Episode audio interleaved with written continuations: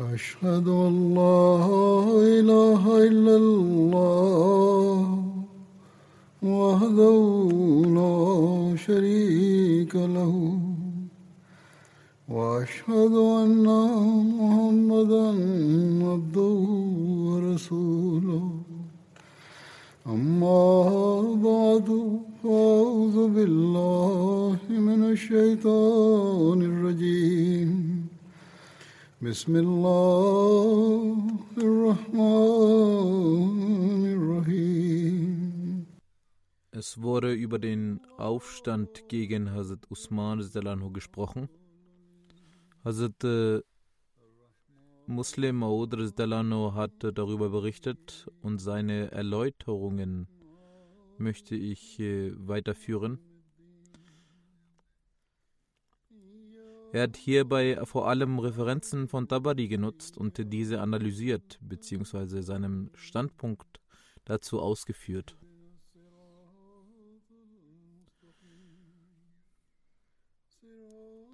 Er sagte, außer diesen drei Personen, also Muhammad ibn Abu Bakr, Muhammad bin Huzaifa und Ammar bin Yasser, die von den Aufständischen beeinflusst wurden und sich ihnen angeschlossen haben, gab es keinen einzigen unter den Bürgern Medinas, sei er nun ein Gefährte oder nicht, der Sympathie für die Rebellen empfand. Jeder Einzelne verfluchte und verurteilte sie. Da sie aber zu jedem Zeitpunkt jegliche Macht besaßen, kümmerten sie sich nicht um den Tadel irgendeiner Person. Bis zu 20 Tage lang versuchten sie nur verbal Hazrat Usman anhu dazu zu bewegen, vom Khilafat zurückzutreten. Hierbei sind die Gegner zu verstehen. Hazrat Usman lehnte diese Forderung jedoch vehement ab und sagte, ich kann das Gewand, welches Gott mir übergezogen hat, nicht ablegen. Ebenso wenig kann ich die Gefolgschaft Muhammads im Stich lassen, damit jeder jeden misshandeln kann. Auch ermahnte er sie, diesen Aufstand aufzugeben und warnte, Heute säen sie Zwietracht und sind über mich empört. Nach meinem Ableben werden sie sich jedoch wünschen, dass die einzelnen Tage von Usmans Leben in Jahre umgewandelt werden könnten und dass er nicht so schnell von ihnen Abschied genommen hätte. Denn nach mir wird es zu großem Blutvergießen, Unterdrückung der Rechte und Umwälzung der Ordnung kommen. Folglich wurde dann auch zu Zeiten von Banu Umayyah das Kalifat durch die Herrschaft abgelöst und die Rebellen wurden dermaßen bestraft, dass ihnen all ihre Intrigen entfielen. Nachdem 20 Tage vergangen waren, kamen sie, die Gegner, zum Entschluss, nun eine schnelle Entscheidung herbeizuführen. Bevor die Armeeeinheiten aus den Provinzen eingetroffen wären und sie für ihr Handeln bestraft hätten. Sie wussten, dass sie falsch lagen und die Mehrheit der Muslime an der Seite von Usman ist. Deshalb stellen sie Hazrat Usman unter Hausarrest und blockierten die Lebensmittelzufuhr. Dadurch erhofften sie, dass Hazrat Usman ihre Forderungen notgedrungen akzeptieren würde. Jedoch hatte Hazrat Usman gesagt, dass er das Gewand, welches ihm übergezogen wurde, nicht ablegen wird. Die Kontrolle über Medina lag nun in den Händen der Rebellen. Die drei Kampfeinheiten haben Rafiki, dem Befehlshaber der ägyptischen Kampftruppe, zu ihrem Anführer auserkoren.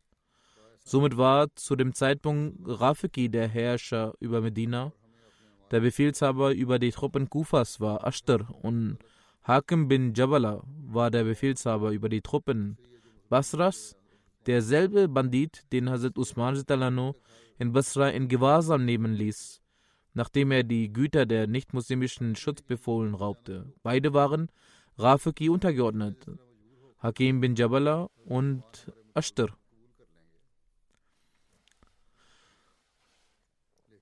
Daraus ist nun äh, noch einmal der Beweis erbracht, dass die tatsächlichen Drahtzieher dieses Aufstands die Ägypter waren. Abdullah bin Sabah war dort am Werk. Rafiki leitete in der Moschee des Propheten das Gebet. Die Gefährten des heiligen Propheten wasallam hielten sich entweder in ihren Häusern zurück oder sie wurden dazu gezwungen, hinter ihm das Gebet zu verrichten. Solange die Rebellen nicht den Entschluss gefasst hatten, Hazrat Usman Selanus Haus zu belagern, wandten sie nicht viel Gewalt gegen die Bevölkerung an. Mit der Belagerung folgte dann aber auch die Misshandlung der Bevölkerung. Medina war nun nicht mehr der Ort des Friedens, sondern wandelte sich in einem Kriegsort um. Ehre und Würde der Bürger Medinas waren in Gefahr. Keiner verließ das Haus, ohne eine Waffe mit sich zu führen. Derjenige, der versuchte, gegen sie zu kämpfen, wurde von ihnen getötet. Als die Rebellen Hazrat Usman belagert hatten und sogar die Wasserversorgung kappten, schickte der Kalif einen Jungen seines Nachbarn zu Hazrat Ali Hazrat Talha Hazrat Zubair und den Gemahlinnen des heiligen Propheten mit der folgenden Bitte. Diese Leute haben uns sogar den Zugang zu Wasser versperrt. Wenn ihr etwas unternehmen könnt, dann schickt uns bitte Wasser. Von den Männern trat Hazrat Ali nur als erster hervor und gab den Rebellen zu bedenken. Wie geht ihr überhaupt vor? Eure Vorgehensweise ähnelt weder Gläubigen noch Ungläubigen. Das lasst das Haus von Hazrat Usman mit Lebensmitteln versorgen. Wenn Römer und Perser jemanden in Gefangenschaft nehmen, dann sorgen sie sich auch um seine Nahrung. Auch aus islamischer Sicht ist dieser Schritt nicht vertretbar, da Hazrat Usman euch nichts getan hat, was als Rechtfertigung dafür diente, ihn gefangen zu nehmen oder zu töten. Diese Ermahnung von Hazrat Ali hatte jedoch keine Wirkung auf sie und sie äußerten bedenkenlos. Was immer auch geschehen möge, wir werden ihm keinen Zugang zu Lebensmitteln gewähren. Dies war die Antwort, die sie jener Person gaben, die sie als den Wasi des heiligen Propheten also ernannter Nachfolger, und seinen wahren Nachfolger betrachteten. Sie sagten über Hazrat Ali, dass er der wahre Nachfolger sei. Er hat diese Antwort erhalten. Bedarf es etwa nach dieser Antwort noch eines weiteren Beweises dafür, dass diese Gruppe, die Hazrat Ali als Wasi bezeichnete, nicht aufgrund ihres Einsatzes für die Wahrheit und der Liebe zu Ahlul Bayt ihre Häuser verließ, sondern vielmehr, um ihre eigenen Begierden zu stillen. Von den Gemahlinnen des heiligen Propheten sallam, eilte als erster Hazrat Umm Habiba zu Hazrat Usman Unterstützung heran. Sie ritt auf einem Maultier und führte einen Ledertrinkbeutel mit sich. Der eigentliche Grund ihres Eintreffens war jedoch, dass sich die Testamente der Waisen und Witwen von Banu Umayya bei Hazrat Usman befanden. Als sie bemerkte, dass die Rebellen Hazrat Usman den Zugang zu Wasser versperrt hatten, fürchtete sie um die Enteignung der Testamente. Sie beabsichtigte die Sicherung der testamentarischen Dokumente, denn Wasser hätte sie auch auf eine andere Weise befördern können. Als Hazrat Usman seinen Eingangs erreichte, versuchten die Rebellen sie aufzuhalten. Die Menschen machten sie darauf aufmerksam, dass sie Umm Habiba, die Gemahlin des heiligen Propheten Muhammad sei. Sie schlugen jedoch unbehelligt auf, ihre, auf ihr Maultier los. Sie wandte sich an sie. Ich bin besorgt über die Entwendung der Testamente der Waisen und Witwen von Banu Umayyah. Ich möchte hineingehen, damit ich sie in Sicherheit bringen kann. Die Unglückseligen entgegneten der Gemahlin des heiligen Propheten sallam, Du lügst, Daraufhin gingen sie auf ihr Maultier zu und zerschnitten die Riemen des Reitsattels, wodurch der Sattel umfiel. Sie hätte sich beinahe überschlagen und wäre von den Rebellen zertrampelt und getötet worden, konnte jedoch von den in ihrer Nähe befindenden Bürgern Medinas gerettet werden, die sie dann nach Hause brachten.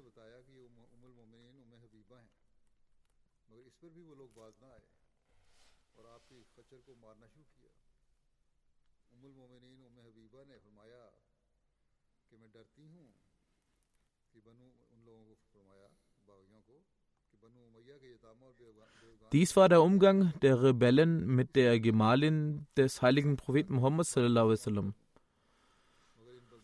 Hazrat Umm Habiba anha pflegte zum heiligen Propheten eine außerordentliche Verbundenheit und Liebe, die aus der folgenden Gegebenheit deutlich wird.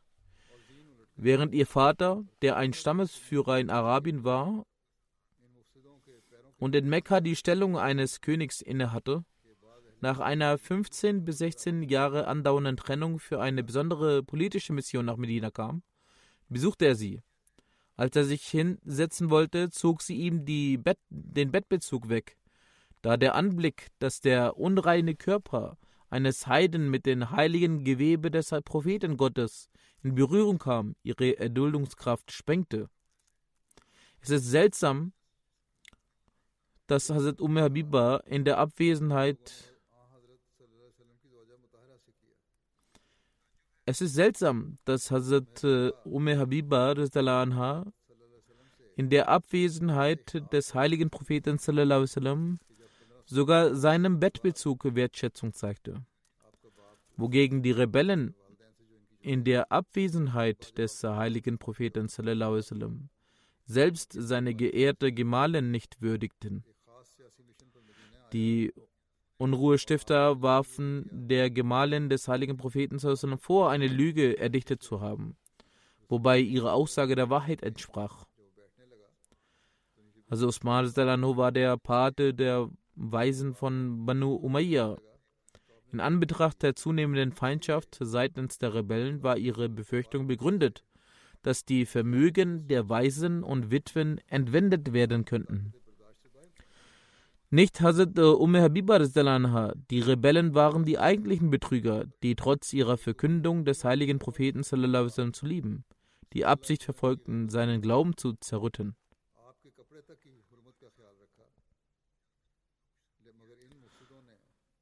Als sich die Nachricht vom Umgang mit Hazrat Umme Habiba in Medina verbreitete, waren die Gefährten und Bürger Medinas bestürzt.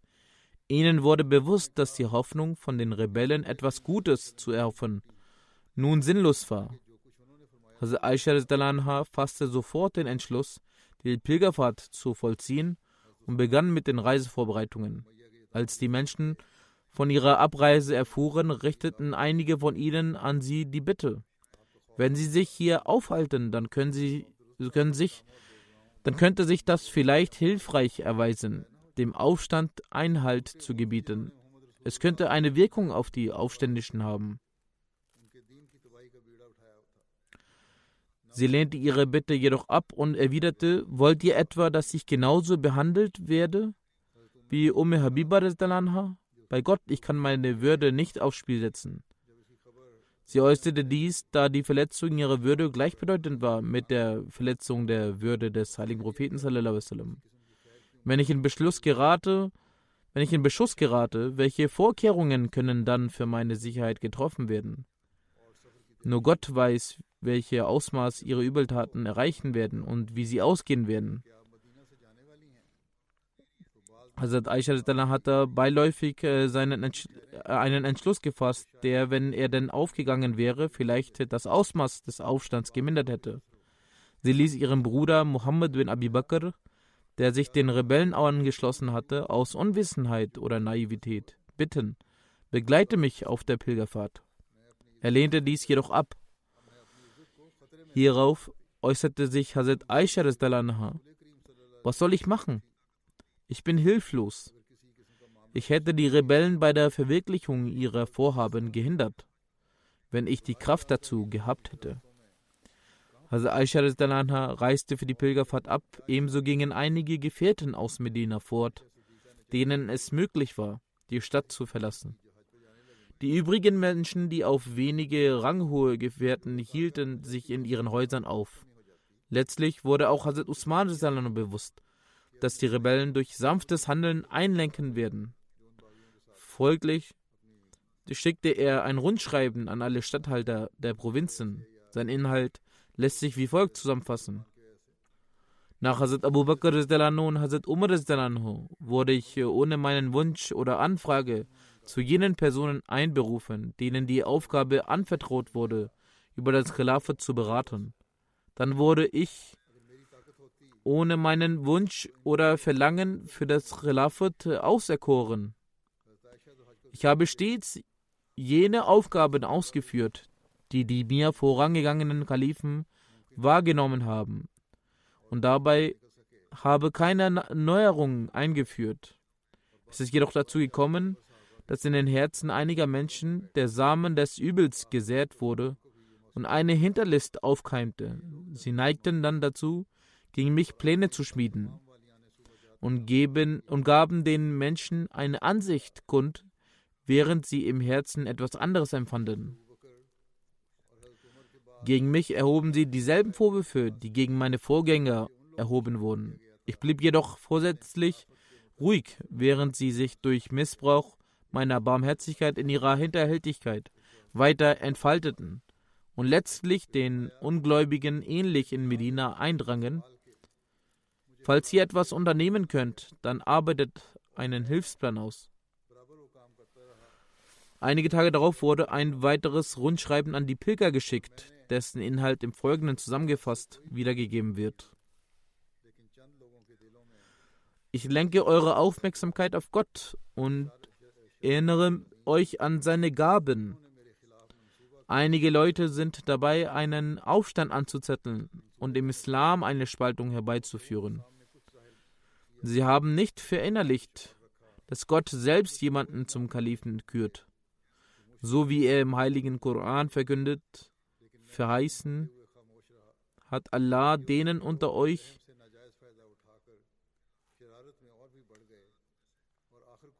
Verheißen hat Allah denen unter euch, die glauben und gute Werke tun, dass er sie gewisslich zu Nachfolgern auf Erden machen wird. Ebenso haben sie die Einheit nicht wertgeschätzt, obwohl Gott befohlen hat.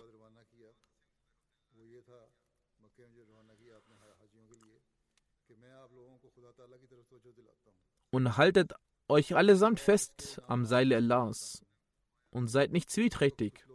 Sie haben den Verleumdern Glauben geschenkt und das folgende Gebot des Heiligen Korans missachtet.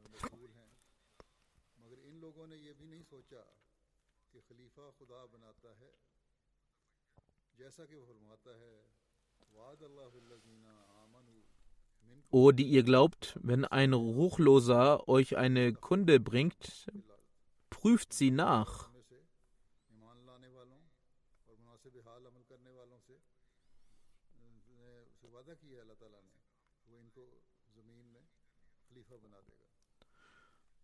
Darüber hinaus haben sie das mir geleistete Treuegelübde außer Acht gelassen, wiewohl Allah in Bezug auf den heiligen Propheten sallam, verkündet.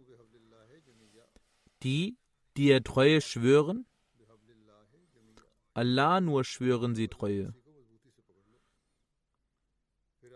Die Hand Allahs ist über ihre Händen. Ich bin der Nachfolger des heiligen Propheten Diese Sache trifft daher auch auf mich zu. Keine Gefolgschaft kann ohne einen Führer fortschreiten. Und wenn es keinen Imam gibt, dann ist die Gemeinschaft dem Verfall ausgesetzt. Weiter schrieb er Salanho, Diese Leute trachten danach, die islamische Gefolgschaft zu zerstören. Sie verfolgen kein anderes Interesse außer dieser Zielsetzung. Dafür spricht, dass ich ihre Forderungen akzeptiere und ihnen den Austausch von Statthaltern versprach, wobei sie auch danach ihr listiges Vorhaben nicht aufgaben. Nun fordern sie, dass ich von drei Bedingungen einer nachkomme. Erstens fordern sie, dass ich für all jene, die während meiner Amtszeit bestraft wurden, vergolten werden sollte. Wenn ich diese Forderung nicht akzeptieren sollte, dann soll ich das Amt des Kalifen aufgeben. Und sie werden an meiner Stelle eine andere Person ernennen. Sollte ich auch dieser Bedingung nicht äh, folgen, dann drohen sie mir an, all ihre Sympathisanten durch ihre Mitteilungen dazu aufzufordern, mir keine Folge mehr zu leisten. Zur ersten Bedingung kann ich nur sagen,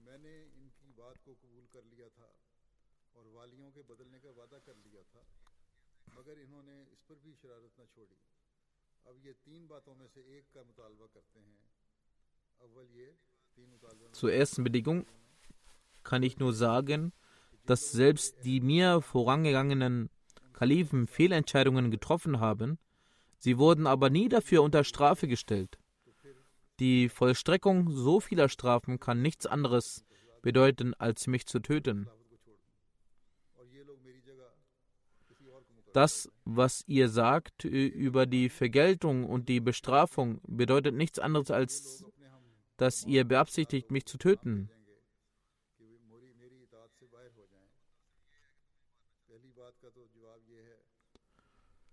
Weiter sagte er, zum Rücktritt vom Kalifat möchte ich sagen, dass selbst dann, wenn sie mich mit Pinzetten zerfleischen würden, ich nicht zurücktreten kann vom Kalifat. Kann ich mich nicht loslösen. Bleibt noch die dritte Forderung, wonach sie ihre Getreuen überall losschicken werden, damit keiner mir Folge leisten soll. Ich bin Gott gegenüber nicht verantwortlich, wenn sie gegen die Scharia agieren wollen. Dann sollen sie dies tun. Als sie zuvor mir das Treugelübde leisteten, habe ich sie nie nicht dazu gezwungen. Wenn jemand sein Versprechen brechen möchte, dann bin weder ich noch ist Gott es über sein Handeln erfreut. Er kann jedoch tun und unterlassen, was er möchte.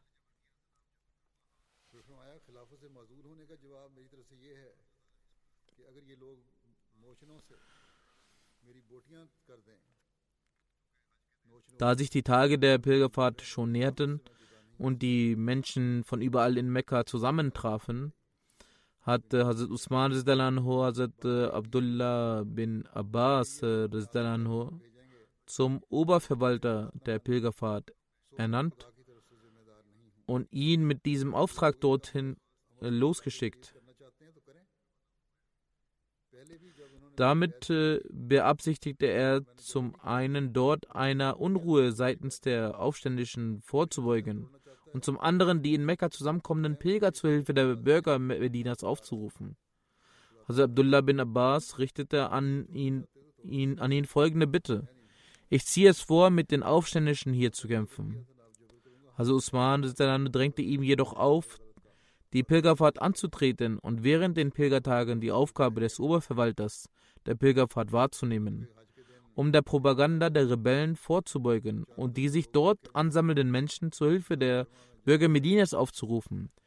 Der oben erwähnte Brief wurde ihm ausgehändigt. Als die Rebellen von diesem Schreiben erfuhren, wurden sie noch gewalttätiger als zuvor. Sie suchten nach einer Gelegenheit, irgendwie einen Vorwand für einen Angriff zu finden, um Hazrat Usman zu ermorden. Alle ihre Anstrengungen blieben jedoch erfolglos und Hazrat Usman gewährte ihnen keinen Spielraum für irgendeinen Unsinn. In Bedrängnis geraten ließen sie sich letztlich die Strategie einfallen, bei Nacht, als die Menschen schon schliefen, das Haus von Hazrat Usman mit Steinen zu bewerfen. Letztendlich wollten sie die Hausbewohner dazu provozieren, die Steine zurückzuwerfen. Damit hätten sie sich vor den Menschen rechtfertigen können. Sie haben uns zuerst angegriffen, daher sind, sind wir zur Gegenwehr gezwungen.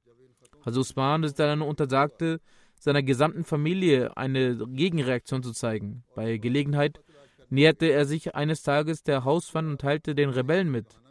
Hört, euch zufolge bin ich sündhaft, welche Mitschuld haben aber alle, alle anderen.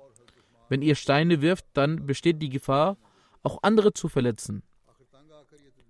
Die Rebellen stritten jedoch alles ab. Wir haben aber keine Steine geworfen. Hazrat Usman dann erwiderte, wenn ihr sie nicht wirft, wer ist es dann? Sie redeten sich heraus, dann wird das wohl Gott sein. Allah bewahre uns davor. Hazrat Usman wandte ein, ihr lügt, wenn Gott auf uns Steine geworfen hätte, dann hätte keiner uns verfehlt. Dagegen landen eure Steine auch daneben. Dies mitteilend zog er sich von ihnen zurück. Obwohl den Gefährten keine Möglichkeit geboten wurde, sich bei Hazrat Usman zu versammeln, waren sie sich dennoch ihrer Pflicht bewusst. Der Situation entsprechend äh, teilten sie ihre Arbeit an, in zwei Gruppen auf. Diejenigen, die alt waren und eine große moralische Wirkung auf das Volk ausübten, verbrachten ihre Zeit damit, die Menschen aufzuklären. Andere, die keine entsprechende Ausstrahlung aufweisen oder jung waren, befassten sich mit Hazrat Usman Sicherheit. Aus der ersten Gruppe waren Hazrat Ali und Hazrat Saad bin Waqas der Eroberer Persiens, bei der Unterbindung des Aufstands am meisten aktiv. Insbesondere Hazrat Ali, der während dieser Tage all seine Arbeiten ruhen ließ und sich ausschließlich damit beschäftigte. Ein Augenzeuge jener Ereignisse namens Abdurrahman berichtet, an jeden Tagen des äh, Aufstands habe ich sehen können, wie Hazrat Ali all seine Arbeit ruhen ließ. Tag und Nacht war er darüber besorgt, wie er den Zorn von Hazrat Usman Feinde beseitigen und die Schmerzen von Hazrat Usman lindern kann. Einmal als dem Kalifen spät Wasser zukam, war er über Hazrat Allah sehr empört, der dafür zuständig gewesen war. Er empfand keine Ruhe, bis das Wasser Hazrat Usman Haus erreichen hatte. Die zur zweiten Gruppe äh, Gehörenden versammelten sich vereinzelt oder zu zweit, je nach Gelegenheit, bei Hazrat Usman oder in den in seiner Umgebung liegenden Nachbarhäusern. Ihre Mitglieder hatten den festen Entschluss gefasst. Wir konnten unser Leben zwar aufopfern, aber wir werden auf gar keinen Fall gestatten, also Usmans Leben in Gefahr zu bringen. Zu dieser Gruppe zählten außer den Kalifen von Hazrat Ali Delano auch Hazrat Allah Delano und Hazrat Zubair Delano und eine große Gruppe und eine Gruppe von Gefährten. Diese Leute bewachten Tag und Nacht Hazrat Usman Delano Haus und hinderten den Feind daran, sich Zugang zu ihm zu verschaffen. Obwohl diese zahlenmäßig kleine Gruppe gegen ein so großes Heer nicht viel ausrichten konnte, leisteten die Rebellen ihnen vor dem Hintergrund Hazrat Usman unter einen Vorwand ermordeten, ermorden zu wollen, nur geringen Widerstand. Die Ereignisse jener Zeit beleuchten Hazrat Usmans Hingabe für das Wohlergehen des Islam in einer Weise, dass man ins Staunen versetzt wird. Ein Heer von etwa 3000 Mann der Rebellen ist vor äh, seiner Haustür stationiert und es gibt keine Möglichkeit, ihm zu entrinnen. Dennoch hält er jene auf, die ihn zu beschützen versuchen Geht und bringt euer Leben nicht in Gefahr. Die Rebellen sind nur mit gegen mir gegenüber feindselig gesinnt, nicht euch gegenüber.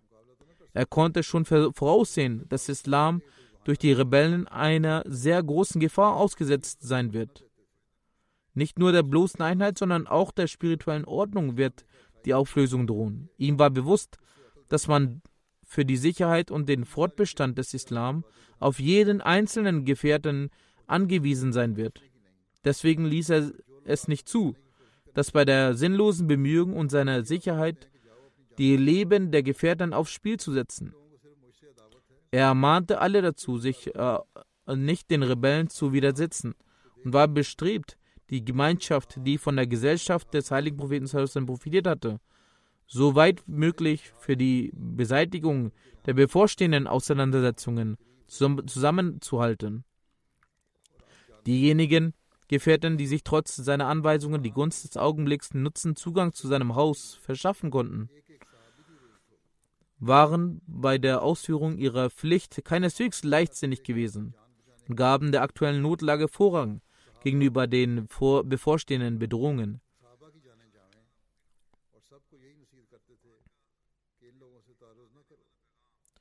Wenn ihr Leben zu der Zeit in Sicherheit war, dann nur aus dem Grund, dass die Rebellen keine Not, Not zur Eile äh, empfanden und eher nach äh, einem Vorwand suchten. Schließlich kam der Moment, als jedes äh, weitere Warten unerträglicher wurde. Jesus eine überwältig, überwältigende Botschaft, die an die auf der Pilgerfahrt zusammenkommenden Muslime verstickt hatte, wurde den Pilgern verlesen. Bis zum anderen wurde verlesen, der Nachklang dieser Botschaft äh, halte im gesamten Tal Mekkas vor einem Ende bis zum anderen. Die auf der Pilgerfahrt zusammengekommenen Muslime hatten den Entschluss gefasst, dass sie nach der Pilgerfahrt des äh, Verdienstes den Dschihad zu beginnen, nicht verlustig gehen und die ägyptischen Rebellen und ihre Komplizen beseitigen werden. Die Spitzel der Rebellen hatten sie bereits von diesen Vorhaben in Kenntnis gesetzt, sodass in ihrer Machtzentrale große Nervosität herrschte. Es wurden sogar Vermutungen laut, es gibt nun keinen anderen Weg mehr, als, dieser, als diesen Mann zu ermorden. Wenn wir ihn nicht ermorden, dann gibt es keinen Zweifel darüber, dass wir von den Muslimen vernichtet werden. Diese Nervosität wurde durch die folgende Nachricht noch verstärkt. Die Rundschreiben von Hazrat Usman haben auch Syrien, Kufa und Basra erreicht. Die dortigen Bewohner, die, der, die bereits auf Hazrat Usman seine Anordnung warteten, sind nach dem Eingang der Rundschreiben noch zorniger geworden. Die Gefährten haben ihre Verantwortung wahrgenommen und in den Moscheen und auf Versammlungen alle Muslime auf ihre Pflicht hinweisend ein Rechtsurteil für den Dschihad gegen die Rebellen verkündet. Derjenige, der sich heute nicht am Dschihad beteiligt, hat gar nichts erreicht. In Kufa haben Uqba bin Amr, Abdullah bin Abi Ofa, Hanzala bin Rabi at-Tamimi und weitere Gefährten die Menschen zur Hilfe der Bürger Medinas aufgerufen. In Basra haben Imran bin Hussein, Anas bin Malik, Hisham bin Amr und weitere Gefährten in Syrien, Abad, Abada bin Samit, Abu Amama und weitere Gefährten die Menschen dazu aufgerufen, Hazrat Usman Dalanus Aufruffolge zu leisten. In Ägypten sind es die Kharja, die Separatisten und andere Leute. Aus allen Ländern fügten sich äh, Armeeeinheiten zusammen und sind auf dem Vormarsch nach Medina. Durch diese Gerüchte stetigt die Ungeduld der Rebellen. Durch diese Gerüchte stieg die Ungeduld der Rebellen. Letztendlich versuchten sie mit Gewalt in das Haus von Hazrat Usman einzudringen. Die Gefährten wehrten sich und es kam zu einem äh, heftigen Kampf. Obwohl die Gefährten in Unterzahl waren, so glich ihre Leidenschaft für den Glauben ihre Unterzahl aus. Der Platz, an der der Kampf stattfand, also vor dem Haus von Hazrat Usman, war sehr eng. Dies war mithin der Grund, weshalb die Rebellen von ihrer Überzahl keinen Nutzen ziehen konnten. Als Hazrat Usman vor den Kampf mitbekam, untersagte er den Gefährten das äh, Kämpfen. Zu jedem Zeitpunkt jedoch Hazrat Usman im Stich zu lassen. Er achteten die Gefährten gegen ihren Glauben und gegen das Gehorsamkeitsprinzip gerichtet. Obwohl sie Hazrat Usman den Treueschwur im Namen Allahs geleistet hatten, lehnten sie ihren Rückzug ab. Letztendlich kam Hazrat Usman mit einem Schutzschild in der Hand nach draußen und führte die Gefährten in sein Haus, wonach er die Türen verschließen ließ. Er ermahnte die Gefährten und ihre Gehilfen. Gott hat euch das irdische Leben nicht deswegen gewährt, damit ihr euch vor dem Materialismus beugt, sondern er hat es euch gewährt, damit ihr dadurch für das Jenseits versorgt, vorsorgt. Diese Welt ist vergänglich, wogegen das Jenseits ewig ist. Daher sollte euch das Vergängliche nicht verleiten. Gebt dem Beständigen einen Vorrang über das Vergängliche und denkt an die Be Begegnung mit Gott. Verhindert die Zersplitterung der Gemeinschaft. Vergesst die Huld Allahs nicht, als ihr davor waret, ihr Verderben ins Verderben zu stürzen und er euch zu Brüdern machte, indem er euch durch seine Gnade bewahrte. Danach ließ er sie mit den folgenden Worten gehen. Möge Gott euer Beschützer und Helfer sein. Verlasst nun alle das Haus und ruft auch diejenigen Gefährten, denen der Zugang zu mir versperrt wurde, vor allem Hazrat Ali, Hazrat Talha und Hazrat Zubair. Danach verließen sie das Haus, die übrigen Gefährten wurden hineingerufen. Zu jedem Zeitpunkt entwickelte sich eine Stimmung. Ja, es herrschte eine solche bedrückliche Atmosphäre, von der selbst die Rebellen nicht ganz unbeeindruckt blieben. Es hat sich für eine kurze Zeit eine Situation ergeben, dass nachdem Hazrat Usman zu den Gefährten sagte, dass sie, sie, dass sie nach draußen gehen sollten, die Rebellen keinen Angriff getätigt haben. Sie gingen nun nach draußen, versammelten der, äh, die älteren Gefährten zusammen. Warum sollte es auch nicht so sein? Denn alle konnten bereits vorhersehen, dass bald eine vom heiligen Propheten entzündete Kerze sich nach äh, Vollendung ihres irdischen Lebens von den Blicken des, der Menschen dieser Welt verbergen wird. Die Rebellen leisteten wenig Widerstand, wodurch alle Gefährten zusammenkommen konnten. Als sie sich versammelt hatten, stellte sich Hazrat Usman auf sie auf die Hauswand und sagte, kommt näher. Nachdem sie alle genährt hatten, sagte er, setzt euch. Hierauf setzten sich die Gefährten und selbst die Rebellen durch die Versammelten versagt, nahmen Platz. Als äh, sich alle hingesetzt hatten, verkündete er, O Bürger Medinas, ich vertraue euch Gott an und bete zu ihm, dass er euch äh, hinsichtlich, äh, dass er euch nach mir ein besseres Kalifat beschert. Ab heute werde ich nicht äh, herauskommen, bis Gott hinsichtlich meiner eine, ein, eine Entscheidung fällt. Ich werde keine Person Vollmacht erteilen, mit deren Hilfe sich euch auf religiöser oder weltlicher Basis regiert. Ja, ich werde es Gott überlassen, dass er denjenigen für seine Arbeit auserwählt, den er will. Danach verpflichtete er die, verpflichtete er die Gefährten und die übrigen Bürger Medinas auf ihr Ehrenwort, dass sie ihr Leben durch seine Verteidigung nicht aufs Spiel setzen und zu ihren Häusern zurückkehren werden.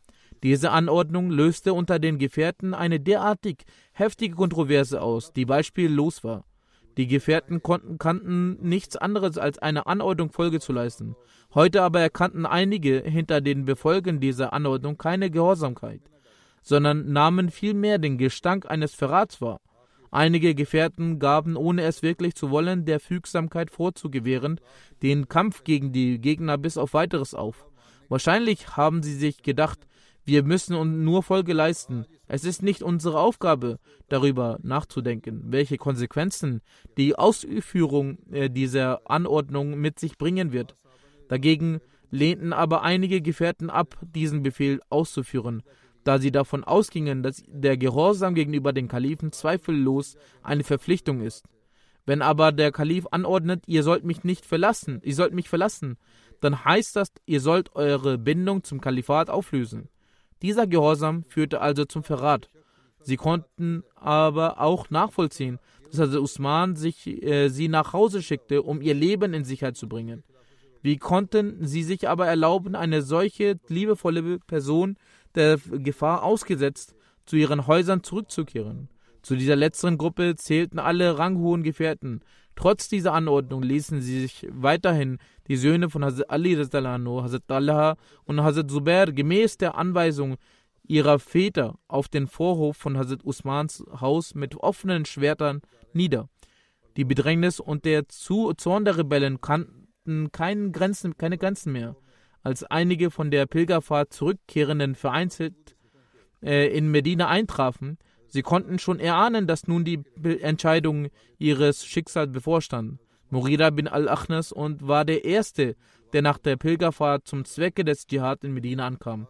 Zugleich ging bei den Rebellen die Nachricht ein, dass das Heer der Bürger Basras, welches für die Unterstützung der Muslime heraneilte, in Sarar, einem von Medina nur eine Tagesreise entfernt liegenden Ort, angekommen sei.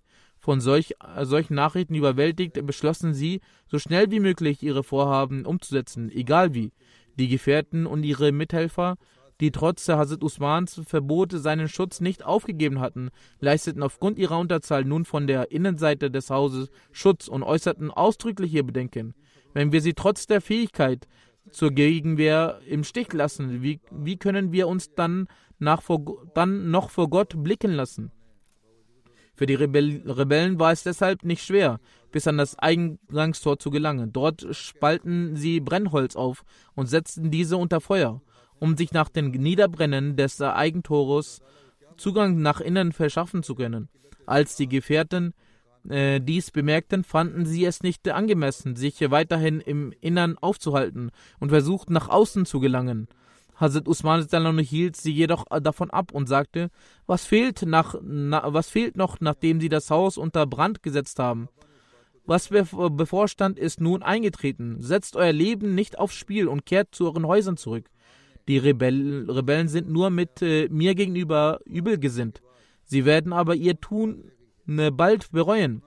Ich entbinde jeden, der zu Gehorsam gegenüber verpflichtet ist, von seiner Verantwortung und verzichte auf mein Recht. Die Gefährten und andere akzeptieren dies nicht und drangen mit Schwertern nach außen. Zur selben Zeit kam auch Hazrat Abu Huraira herbei, obwohl er kein Krieger war, stellte er, es auf die, stellte er, auf, äh, stellte er sich auf ihre, auf ihre Seite und sagte, Welcher Kampf kann nützlicher sein als der des heutigen Tages? Die Rebellen erblickten, erblick, erblickend rezitierte er den folgenden Vers äh, des Heiligen Koran.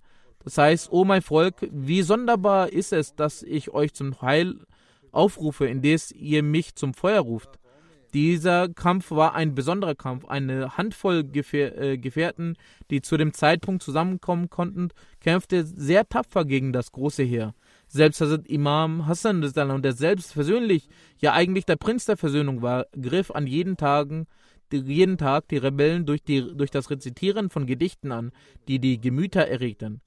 Seine an jedem Tag vorgetragenen äh, Gedichte und die von Hazrat Muhammad bin Talha sind besonders erwähnenswert, da diese ihre Gedanken sehr gut beleuchten. Also Imam Hassan attackierte die Rebellen mit der folgenden Strophe. Weder ist ihr Glaube mein Glaube, noch habe ich irgendeine Bindung zu ihnen. Ich werde gegen sie kämpfen, bis ich den Gipfel des Bergs Shamam erreicht habe. Shamam ist ein Berg in Arabien, der als Metapher für das Besteigen eines Gipfels und die Erfüllung eines Zieles gebraucht wird. Also Imam Hassan wollte damit Folgendes zu Ausdruck bringen. Solange ich mein Anliegen nicht an erreicht habe, werde ich ununterbrochen gegen sie kämpfen. Ich werde mich mit ihnen nicht versöhnen, da zwischen uns keine gewöhnliche Kontroverse besteht, sodass wir mit ihnen, ohne sie zu beseitigen, keinen Kontakt aufnehmen können. Dies waren die Gedanken, die im Herzen des Prinzen der Versöhnung aufhalten. Nun betrachten wir die gemütererregende Strophe von Talha, Sohn Muhammad, Talha Sohn Muhammad, er sagt, äh, ich bin der Sohn desjenigen, der den heiligen Propheten sallam, während der Schlacht von Uhud schützte und der die Araber trotz ihres äh, vehementen Widerstands besiegte. In, einem anderen, in anderen Worten hieß das, auch heute würde eine Uhud-ähnelnde Situation vorherrschen. Ich werde das Vorbild meines Vaters befolgen, der seine Hand zwar von den Pfeilen durchsieben, aber den heiligen Propheten nicht einmal verwunden ließ. Hazrat Abdullah bin Zubair war ebenfalls an diesen Tagen äh, beteiligt und wurde schwer verletzt. Auch Marwan wurde schwer verletzt und wäre fast zu Tode gekommen. Murida bin al-Akhnas wurde getötet. Derjenige, der ihn getötet hatte, verkündete unmissverständlich, nachdem er sich versichert hatte, dass er nicht nur verletzt, sondern schon tot war. Allah sind wir und zu ihm kehren wir zurück. Der Heerführer tadelte ihn an dieser Gelegenheit der Freude bekundend, äh, bekundest du Leid er erwiderte, heute Nacht habe ich im Traum einen Mann sprechen äh, gesehen, berichtete dem Mörder von Morida, dass er in die Hölle eintreten wird. Nachdem sich herausgestellt hatte, dass ich sein Mörder bin, war mein Trauer unausweichlich. Außer den oben erwähnten Personen wurden auch einige andere verletzt und getötet, wodurch die Zahl von Hazrat Usmans Beschützer schrumpfte. Wenn auf der einen Seite die Rebellen trotz der himmlischen Warnung beharrlich blieben und auch weiterhin die von Gott gebliebene Gemeinschaft ge bekämpfen, so haben auf der anderen Seite auch die Loyalen und Aufrichtigen beim Aufzeigen ihres exzellenten Vorbilds im Glauben keinen Mangel aufgewiesen. Obwohl die meisten Beschützer getötet oder verletzt wurden, bewachte dennoch eine kleine Gruppe ununterbrochen das Eingangstor. Diese Erwähnung wird noch fortgesetzt werden. Ich werde dies, diese in einer künftigen Vatersprache darlegen. Ich weise wieder darauf hin, für die Ahmadis in Pakistan zu beten und ebenso für die Ahmadis in Algerien, denn dort werden wieder neue Anklagen erhoben. Möge Allah der Erhabene für sie alle ihre Erleichterung erschaffen. Möge Allah ebenso die Repression der Feinde schnell zu einem Ende führen und Vereinfachung schaffen. Nach den Gebeten werde ich auch einige Totengebete verrichten. Ich werde nun diese kurz erwähnen. Es sind äh, Totengebete in Abwesenheit. Die erste Erwähnung ist von Herrn Maulvi Muhammad Najib Khan Saab, dem Stellvertreter Nazir Dawat ilallah Südindiens. Er, Muhammad, war auch ein Lehrer. Er gehörte der Jamaat Ahmadiyya Kakanat im Distrikt äh, äh, Ernakulam in Kerala an. Am 14. Februar verstarb er. Wahrlich Allahs sind wir und zu ihm kehren wir heim. Er hatte einen äh, Herzinfarkt. Durch die Segnung Allahs war er ein Musi. Unter den Hinterbliebenen sind neben seiner Witwe drei Söhne, die alle Teil des segensreichen Systems der Wokfinus sind. Einer der Söhne studiert in der Jamia Ahmadiyya. Der Verstorbene war kein gebürtiger Ahmadi. Er hatte die Jamaat äh, durch seinen Vater im Alter von 17 Jahren kennengelernt, woraufhin er verschiedene Literatur der Gemeinde und das Buch Die Philosophie der Lehren des Islam las. An einem Tag fragte er seinen Vater, ab welchem Alter ein Kind seine eigenen Entscheidungen treffen kann. Sein Vater antwortete, dass der Mensch mit 17 bzw. 18 Jahren seine eigenen Entscheidungen treffen kann. Daraufhin schloss sich der Verstorbene der Gemeinde an, indem er mit Hilfe von Herrn Muhammad Alvi das Bett ablegte.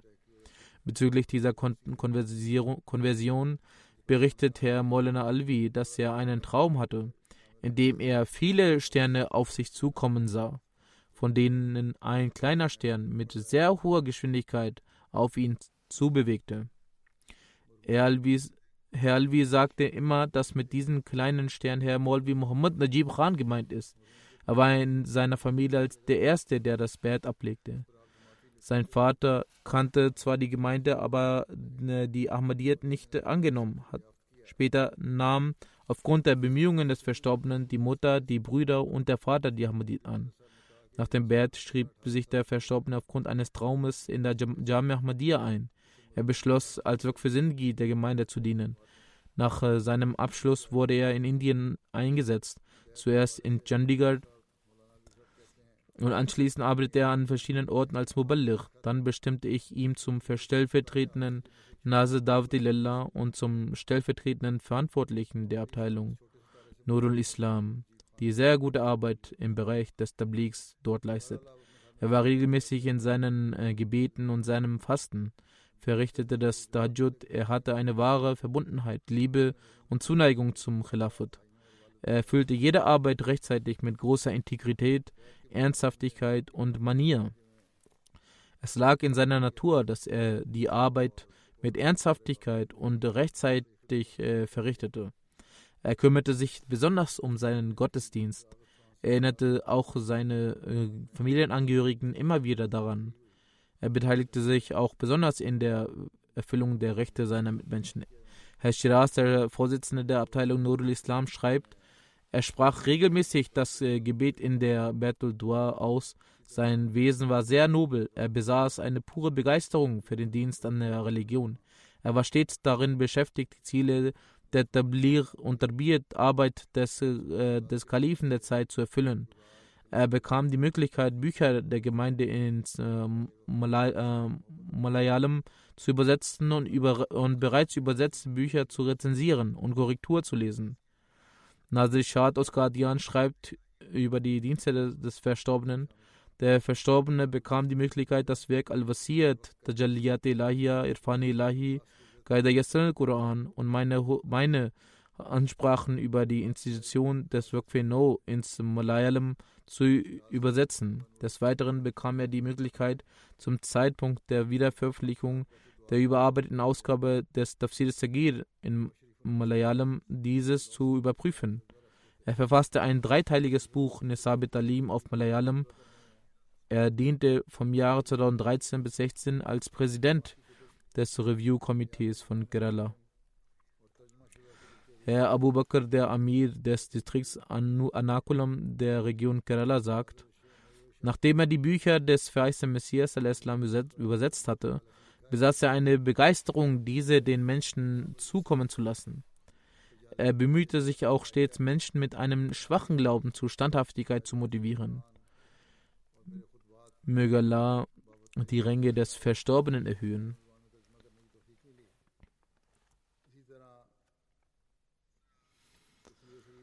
Das nächste Totengebet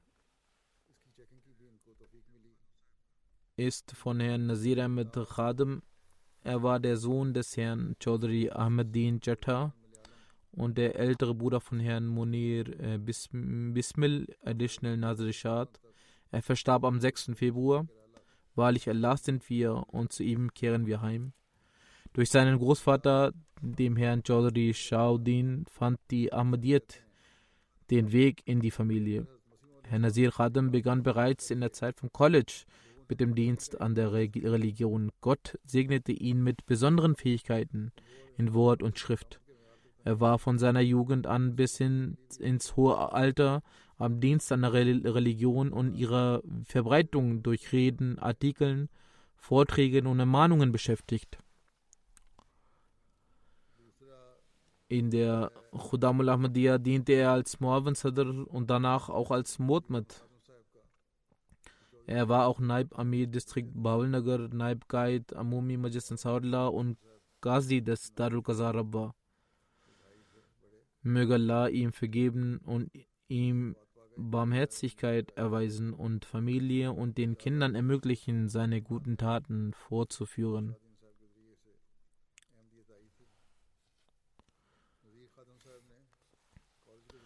Als nächstes möchte ich über Herrn Al-Hajj Dr. Nana Mustafa Witi Buating berichten.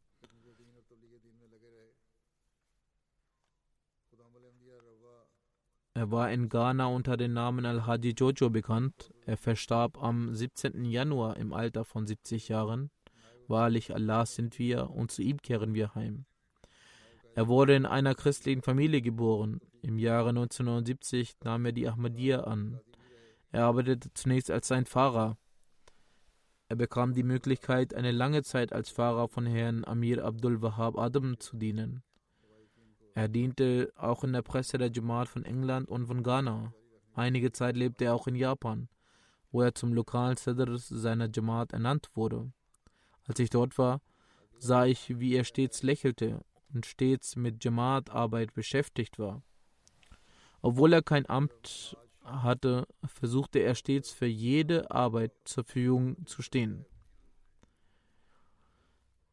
Später startete er ein Unternehmen und machte große Fortschritte und äh, zählte zu, somit zu den großen Unternehmern Ghanas. Er besaß auch eine Fabrik mit dem Namen Jojo Industrie. Den Fortschritt äh, seines äh, Unternehmens verknüpfte er stets mit den Segnungen Allahs, den Gebeten des Kalifen und seiner Opferbereitschaft. Er leistete große finanzielle Opfer.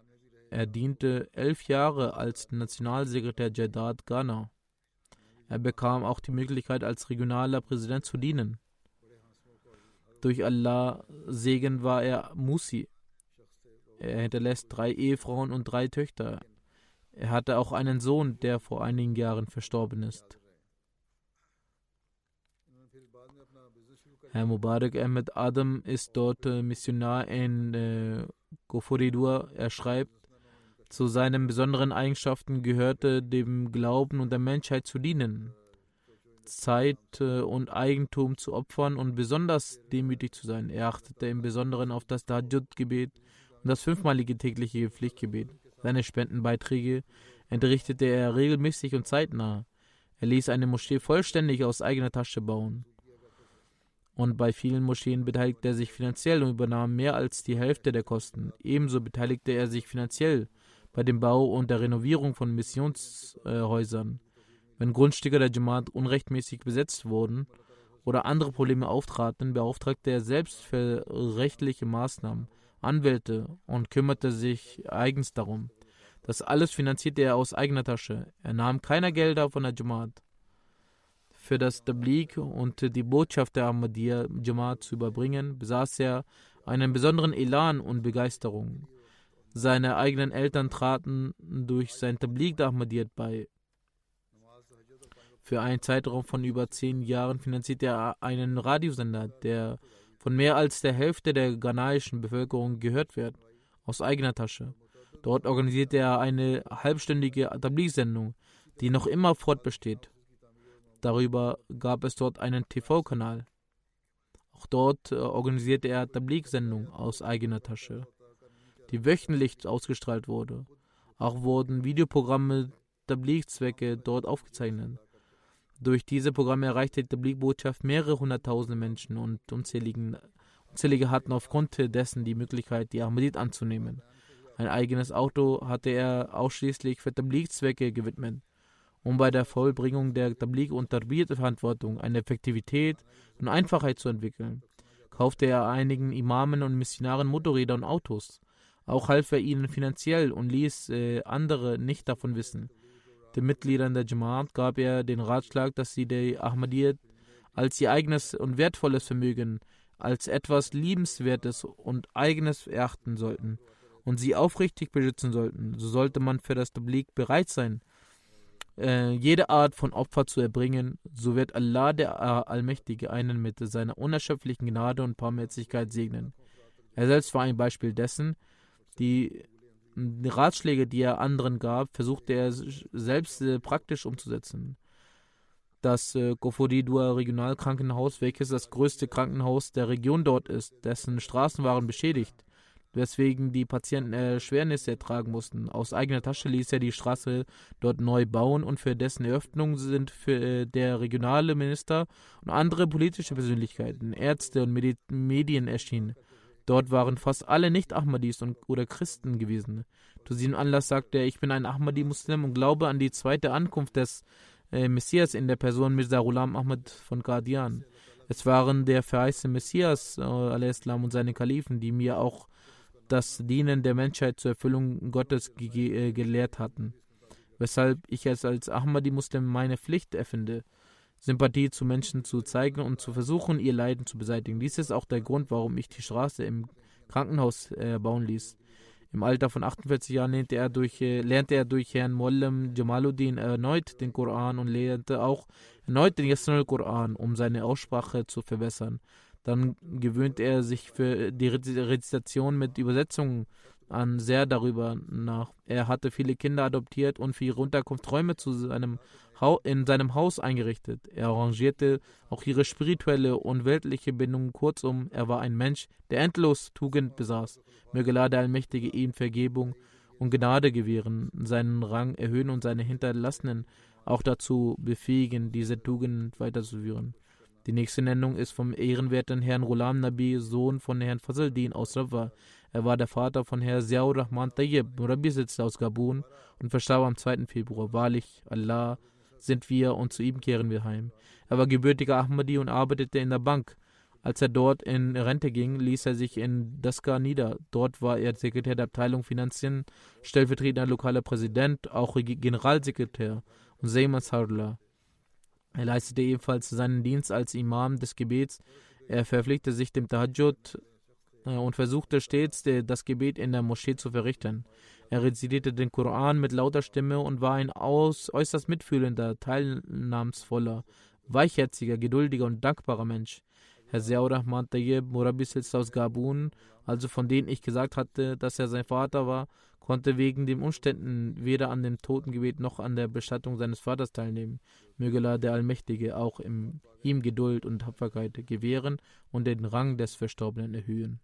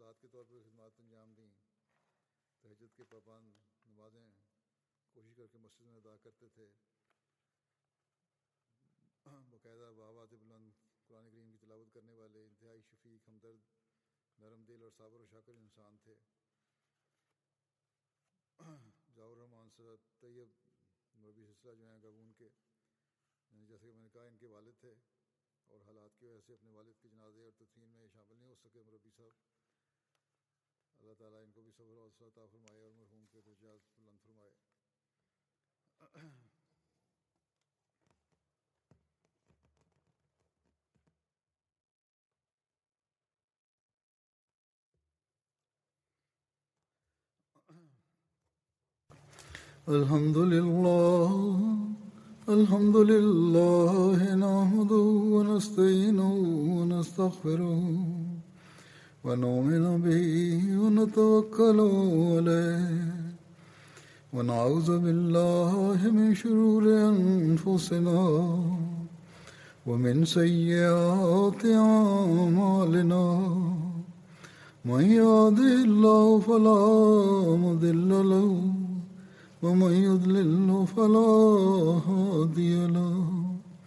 ونشهد أن لا إله إلا الله ونشهد أن محمدا عبده ورسوله. عباد الله رحمكم الله. إن الله يأمر بالعدل والإحسان وإيتاء ذي القربى وينهى عن الفحشاء والمنكر والبغي يعظكم لعلكم تذكرون. اذكروا الله يذكركم وادعوه يستجب لكم ولذكر الله أكبر.